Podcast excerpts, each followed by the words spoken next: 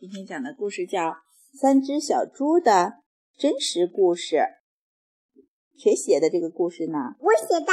啊，这个故事啊，口述啊，说故事的人呢叫一只狼，写下来的人呢是一个美国人，叫乔恩·谢斯卡。谁画的图呢？也是个美国人，叫莱恩·史密斯。翻译翻译的方素珍。这是我画的狼，这是张蓉蓉画的狼啊！它的大肚皮好大，你看，都从裤子这露出来了，还闪着光呢。每个人都知道三只小猪的故事，至少他们认为自己知道。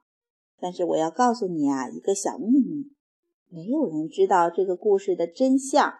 因为没有人听过我的说法，我是一只狼，我叫亚历山大，就是他，你可以叫我阿丽。我不知道坏蛋大野狼的故事是怎么开始的，但是呀，那都是错的。也许是因为和我们吃的东西有关系吧。狼喜欢吃小兔子啊，小羊。和小猪这一类可爱的动物，可是这不是我的错呀，我们天生就是这样的呀。起司汉堡也很可爱，你喜欢吃汉堡，那么大家也可以说你是大坏蛋喽。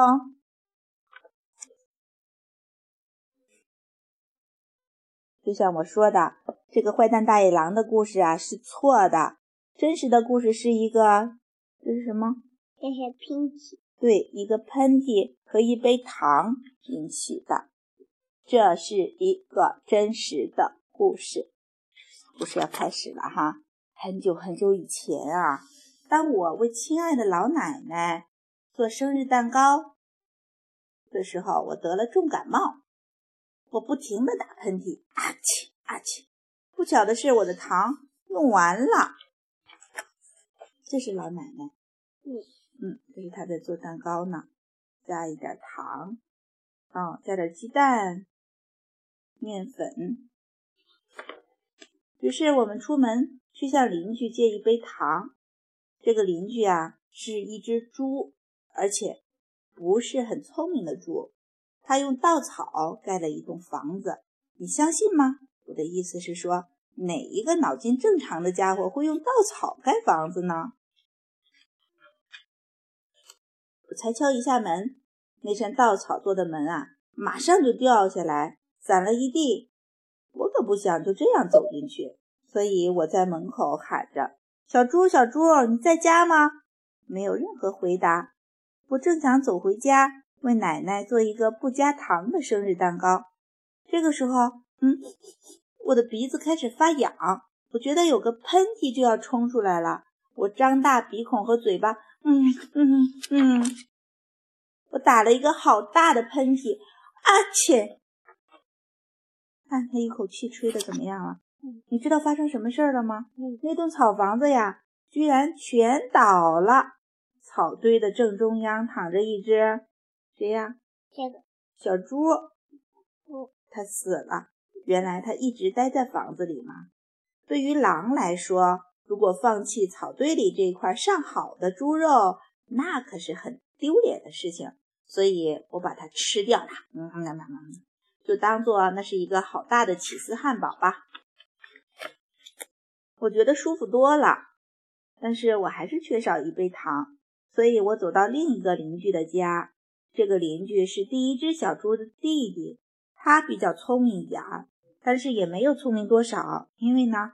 他用树枝盖房子。我按了一下门铃，叮咚，没有回答。我喊着：“朱先生，朱先生，你在家吗？”他大吼：“走开了！你这只狼，你不能进来！我正在刮胡子。”当我觉得又一个喷嚏要冲出来了，我紧紧地抓着门把。我的鼻子好痒啊！嗯嗯嗯，哼啊哼啊！我试着要把嘴巴捂起来，但是我又打了一个好大的喷嚏。啊切！你一定不相信，这家伙的房子跟他哥哥的一样，全倒了。当灰尘都散开以后，我看到这只猪，哎呦，你也打喷嚏了，也死了。哦，我的天哪！你得把袜子穿起来。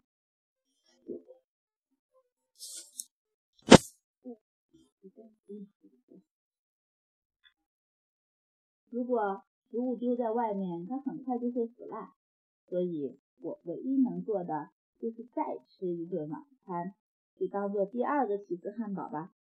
一直一直看，我吃的很饱，感冒也好多了，但是我还是没有糖可以为奶奶做生日蛋糕，所以我走到另一个邻居的家。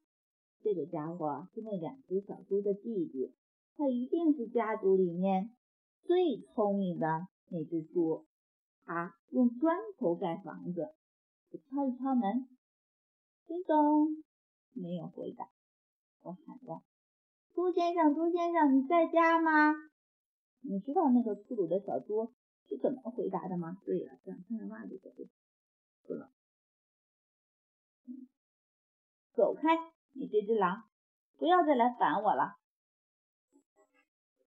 真的太没有礼貌了。也许他有一大袋的糖，却不肯给我一小杯，让我为奶奶做蛋糕。哼，真是一头猪！我正想要离开，打算回去做一张生日卡片，不做生日蛋糕了。这时袜子穿上。这时候我的感冒啊又发作了，我的鼻子嗯嗯好痒，我又打了一个大喷嚏。啊嚏！你打喷嚏了吗？嗯，快穿上袜子吧。猪小弟大叫：“喂，你那个又老又吵的奶奶，不是只吃肉的吗？吃什么蛋糕？你不要骗我啦，我绝对不会开门的。我一直是很冷静的，但是呢，他这样侮辱我的奶奶，我就开始发狂了。当警察围过来的时候，我正要打破猪小弟的大门。”在整个过程中，我的鼻子一直是痒痒的，鼻孔、嘴巴张得大大的，而且不停的打喷嚏。你有打喷嚏了没有？打了吗？嗯。哦，接下来的故事就像他们说的那样了。当记者们知道我把两只猪当做晚餐吃掉了，他们都认为一个生病的家伙要去借一杯糖。而这种故事啊，听起来一点也不刺激，所以呢，他们就把故事夸大扭曲了。一只大野狼狠狠地吹吹吹倒了小猪的房子，从此以后，他们就认定我是坏蛋大野狼。那真实的故事就是这样啊，我被冤枉了。对了，也许你能借给我一杯糖，你借不借给大野狼啊？嗯，为什么不借呢？你给大野狼开门吗？开吗？不开，不给他开门哈，免得他进来把咱们吃掉了，是吧？嗯。再念一遍。哦。